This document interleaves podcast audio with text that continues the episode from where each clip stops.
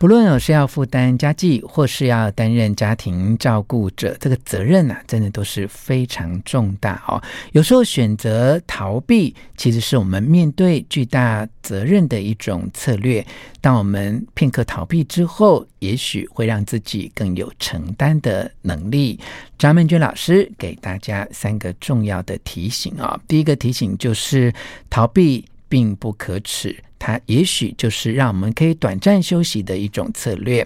第二个重点是在生活当中不要要求完美，当下的每一个片刻，也许就已经是最好的时刻。第三个重点是，当我们学会了承担，所有的坚强与爱就成为了我们这一生最重要的传承。One,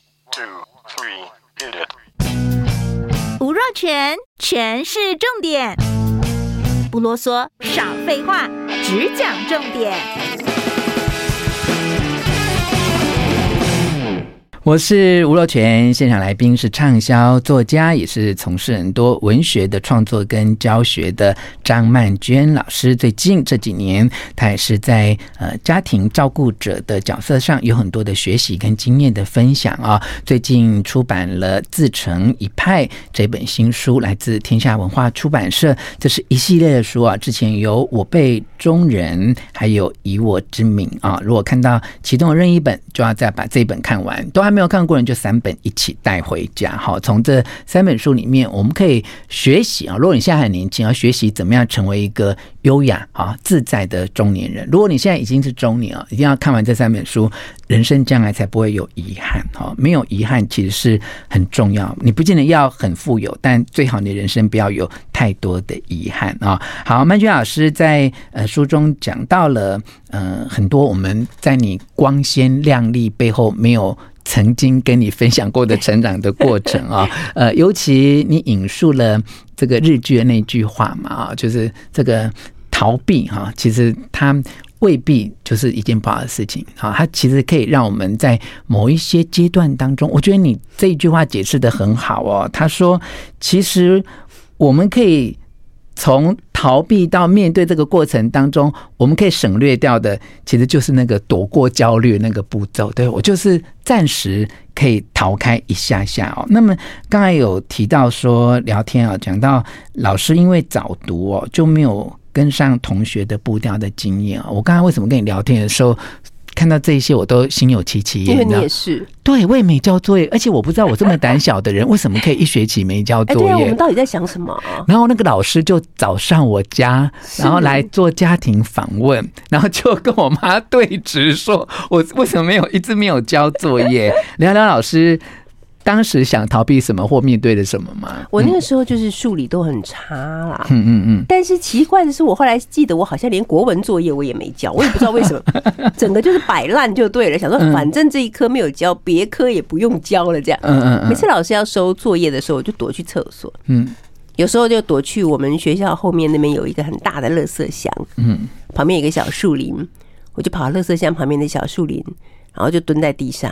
在那里挖洞，我也不知道挖洞要干嘛。然后那个味道很臭吧，因为它就是那个有时候天气热起来哦，那个垃圾的那种腐臭味吹到小树林里面来。嗯，我就觉得我在这个地方刚刚好。嗯，因为我觉得我的人生也是充满了腐败的气味，就整个觉得很搭这样子。嗯，不知道为什么那时候就这样。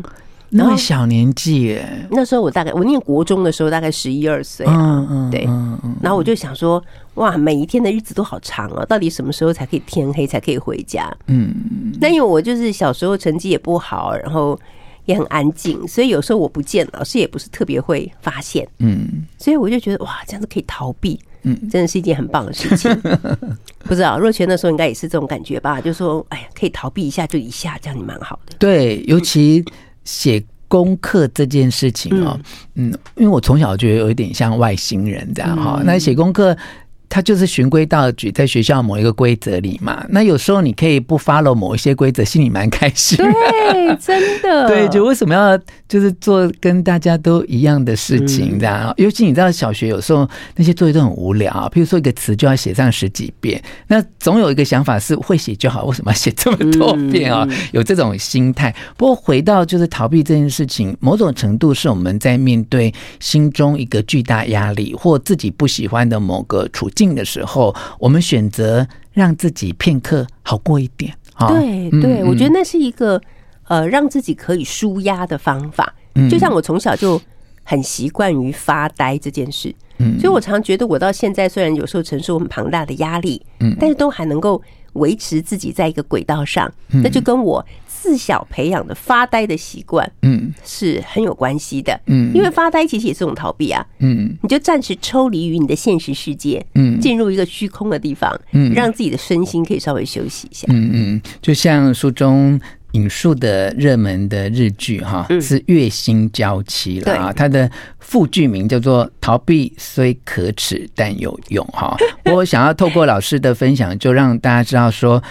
逃避可以躲过焦虑，它真的很有用哈，嗯、但不要觉得可耻，对不对？对，因为可耻毕竟会让自己有一点受到贬义的不快乐的感觉。对啊，没错没错。要懂得适时的逃避一下哈。当我们人到中年之后，要面对的一些责任啊，有时候就是那一个罪恶感哈。譬如说，里面提到了一些朋友哈，就因为母亲照顾的问题，那对于某一些家庭来讲哈，其实。呃，把长辈送到安养院去，也是一个权宜之计嘛，哈。对于某些人来说，也是个不得已的措施了，哈。不过，其实我觉得，因为每个家庭的状况不一样，其实书中老师也很公平的写到，就是老师因为。可以有独立的经济，那么呃，你我都一样，我们选择了一个比较有弹性的工作的方式。你如果今天是靠一份三四万块，然后一定要朝九晚五的上班族，你你你长辈有这样的状况，你真的也也是得有安养院的某一些选择，对不对啊？其实对于某一些中年朋友，对于长辈去放到安养院去照顾这件事情，其实是很纠结的哈。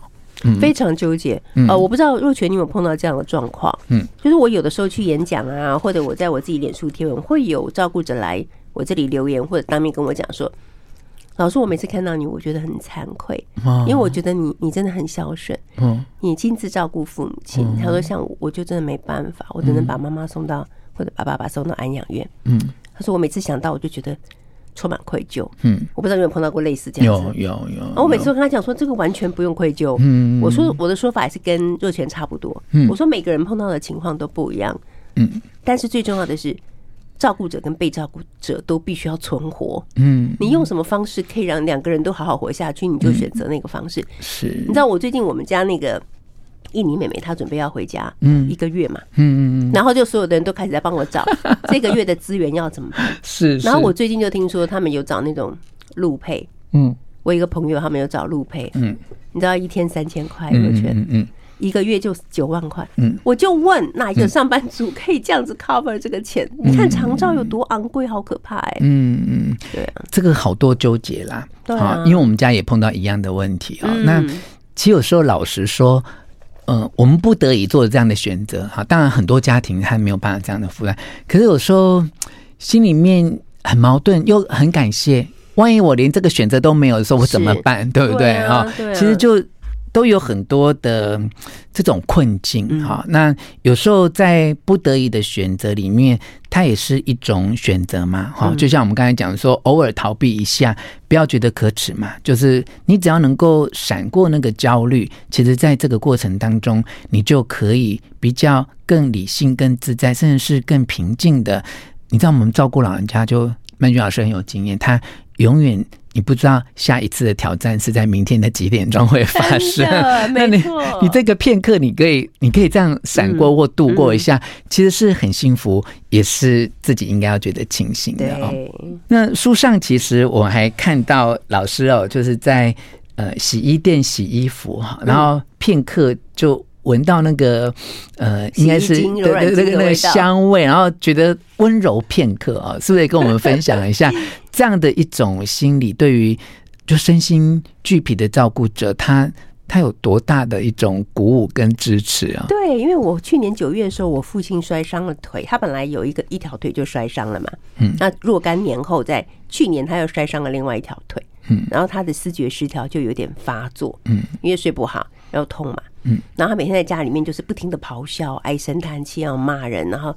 真的就是在砸那个门啊，敲那个桌子，嗯，每天都发出非常非常多巨大的声响，嗯，那那种巨大的声响，还有他的暴怒，其实是会让照顾者面临极大的压力，再加上又不能睡觉，嗯，那后来我就找到一个可以暂时逃避的方法，我就是把家里的衣服拿出去洗，嗯，然后洗衣服的时候，我就待在洗衣店里，嗯，一直等到它烘干了以后，闻到那个香香的味道，嗯啊，把那个门一打开。一股热气扑面而来，然后就是那个衣物被烘干的香气。嗯，我就瞬间觉得哇，人生也是可以这么美好的。嗯，就是一些这种烘衣服、洗衣服的过程。嗯，没想到竟然就成为了我的疗愈。嗯嗯，其实我想，嗯、呃，不论是忙碌于工作的人，或像我们忙碌于家庭照顾的人，有时候当你觉得那个责任。巨大到让你有点压力喘不过气来的时候，你就是要去帮自己创造出这样的片刻哦。就算有些人或自己都觉得它只是一个暂时的逃避，但是这一种逃避其实也让我们躲过了很多内心的焦虑哦，甚至因此你可以回来去承担下一个责任嘛。老师担任照顾者也好多年的时间哦，其实会不会觉得说有时候父母亲的某一些身体的变化哈？都会感觉到有一点挫折哈，或觉得嗯，突然间会有一点难过。那我自己的分享就是有两个心态，一个心态就是，哎，那是不是我没有注意到，我没有把它照顾好？那第二个其实是很残酷的啦，就是每一个变化就代表我要再多做很多事情去解决跟处理啊。在每次面对这些变化的时候，是不是也都有一种焦虑要去面对啊？对，我觉得呃，照顾老人家，很多人都说照顾老人跟照顾小孩一样啊，但是真的只有我们这种走过的人才知道不一样。对，因为老人家的状况真的太多了，而且他们的情绪呢，嗯，是完全会被他们的健康情况所影响。嗯，所以如果他的身体出现一点波动的时候，其实他们内心的恐惧啊，或者是那种很恶劣的情绪就会油然而生。嗯，那对我们这些照顾者来讲。就增加了很多照顾上面的负担跟痛苦嘛。嗯嗯嗯。那那我现在已经就是努力训练自己，不管他们的身体上出现什么状况，嗯，我已经先把我的情绪啊、感受啊，什么都先放到最旁边的地方。嗯，我就马上化身为一个。战士，嗯，我就开始在想说，好，那我现在接下来要帮他挂什么科，找什么医生，要安排什么什么什么，嗯，就像以前一开始会先说啊，怎么会这样，或者怎么情绪先行嘛，嗯，但我现在已经没有情绪先行，嗯，现在就是解决问题最先，嗯，一个问题一个问题去解决它。就这几年来，其实我跟若泉比起来，我真的太值钱了。若泉是我学长，若泉已经二十几年的照顾的资历了。其实我才八年，可是虽然只有八年，嗯，但是我也已经感觉到非常沉重的负担。嗯，我觉得主要原因是照顾者像我，越来越老了。嗯，那我当初照顾我父母亲的时候，我是五十四岁，嗯，我现在已经六十二岁，嗯，那接下来他们当他们年纪越来越大，其实我的年纪也越来越大了。有时候我妈不听话，我就跟她说。妈，你要体谅老年人。我妈说什么老年人？我就是我才是老年人。我说再过三年我就可以领敬老卡了。我也是老年人，所以你是老年人没什么了不起。你要跟我们合作这样子，很好很好。我学会这一招，回家跟我妈说一下这样。其实我觉得，呃，说真的，曼娟老师也常常鼓励我，那我都觉得有点惭愧啊。但其实我都觉得在呃。大家都是照顾者的这个路上，就是彼此互相的支持跟打气，因为没有人比谁不辛苦，好，也没有人比谁可以过得更容易啊。这个时间我虽然照顾得很长，二十六年，但老师呢，这个七八年来其实两个长辈都一起要做照顾。你可以想象，光那个门诊就会知道每天要跑不完的门诊哦。其实大家都会呃，在这个故事当中去看到一个台湾。老年化的社会的样貌哦，那么幸好，因为每个家庭有不同的故事，但曼娟老师跟爸爸妈妈感情都很好啊、呃，尤其是妈妈，我们之前聊天有提到，她非常会面对困难，很正向的处理啊、嗯。我记得在里面有篇文章就提到，呃，跟妈妈就是呃一个短时间的散步的外出啊，推着轮椅、嗯，然后看到了月圆啊，然后那天其实是一个农历十四的。月圆哈，其实大家都知道，十五跟十六的月一定是更圆好，但是老师在面对农历十四的月圆的时候，有个感触说，其实这样就很好了。对，我觉得这也是我在照顾的过程之中学会的一件事，就事事都不要再要求圆满啊，嗯，只要拥有此刻就是最好的了。嗯，因为照顾者。所拥有的照顾的时光，嗯，其实是一直不停在流逝，而且是越来越破损的，嗯。那我们如果一定要要求完美的话，那你只会让自己感到很大的痛苦，嗯嗯。所以，像我跟妈妈去散步，其实我觉得一直很感谢，就是我母亲她会是一个虽然已经。智就是认知症嘛，嗯，但他会常常在生活里面发现很多小的美感，嗯，所以他会在我们散步的时候停下来叫我看月亮，说月亮很美，嗯，他会在我陪他去做运动的时候，嗯，站在路边等计程车，他会说：“你看那个那个树啊，感觉好像一面大的扇子一样，哇，好，什么遮住了这个蓝天白云，什么什么，嗯，他就会有很多美的发现，嗯，对，所以我就觉得哇，我希望像他一样，是到老的时候都还可以一直发现美，你已经一样了，已经就是。真的就是你说的，就是其实照顾者很难优雅，但一定要很优秀。但其实曼娟老师是优秀与优雅兼具啊。可是看了这一本书《自成一派》，就会更嗯、我们现在。在照顾长辈啊，但我们之所以成为今天的自己，在某种程度上面，也就是跟长辈之间有一份亲情的传承哈，有一份一些美好的记忆啊。对，在呃跟着母亲推着轮椅去看到这样的月圆的时候，其实也回想了很多。我觉得妈妈真的是一个很坚强勇敢的人啊，就是她小时候这个面对的这个生小孩啊，小孩还要被。